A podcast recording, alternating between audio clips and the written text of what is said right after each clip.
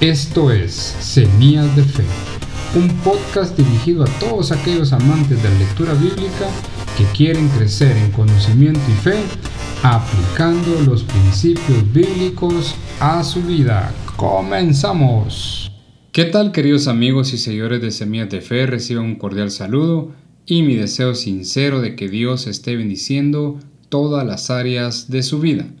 En el programa de hoy hablaremos sobre la importancia de dejar que la palabra de Dios aflore cuando estamos atravesando problemas en nuestra vida.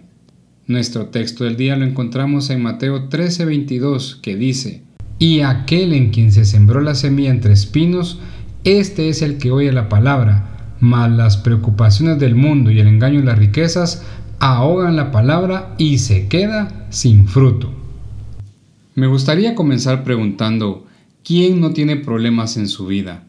¿Quién no se levanta diariamente pensando en alguna situación complicada que debe resolver? ¿Quién puede decir que no le preocupan las necesidades económicas o problemas de salud que vienen a su vida? ¿Quién? La respuesta a estas preguntas es todos. Así es, todos tenemos problemas, todos pensamos en pendientes por resolver y dificultades que afrontar. Sin embargo, el peligro real para nuestra vida espiritual es que podemos perder de vista la palabra de Dios cuando atravesamos problemas.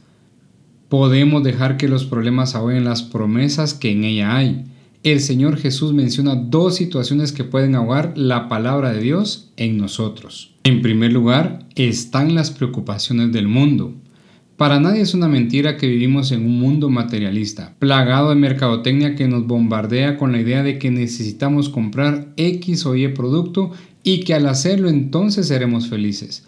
Nos dicen que necesitamos el teléfono de última generación, el carro último modelo, la ropa de moda. Nos dicen que debemos vernos de una u otra forma para que nos acepten y para ello necesitamos lo mejor de lo mejor, para poder sentirnos bien con nosotros mismos.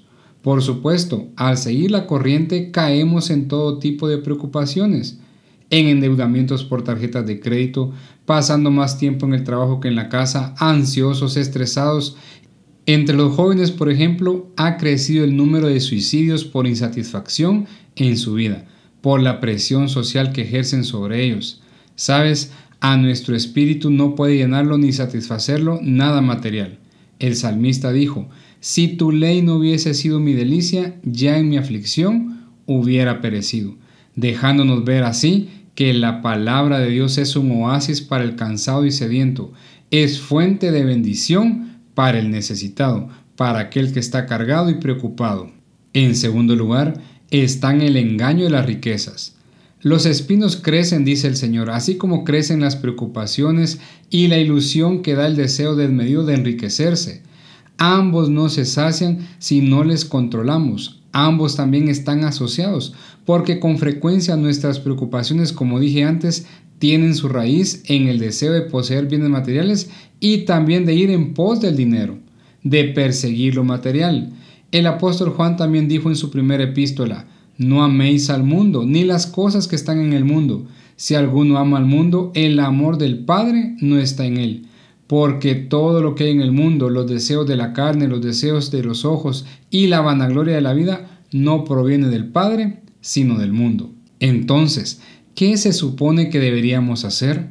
Tomando como base la analogía del Señor Jesucristo, debemos hacer lo mismo que hace un agricultor cuando va a sembrar. Debemos preparar nuestro corazón tal y como si fuera la tierra donde sembraremos, arrancando la maleza y las preocupaciones que pueden obstaculizar la semilla, para que la semilla de la palabra de Dios germine, crezca sanamente y dé fruto abundante. Debemos dejar que la palabra de Dios aflore en medio de los problemas de esta vida. Porque entre más profunda sea su raíz en nuestro corazón, más fuerte crecerá y de esa forma nada ni nadie podrá ahogarla. Entonces, deleitémonos en el Señor porque estoy convencido que Él concederá todas las peticiones de nuestro corazón.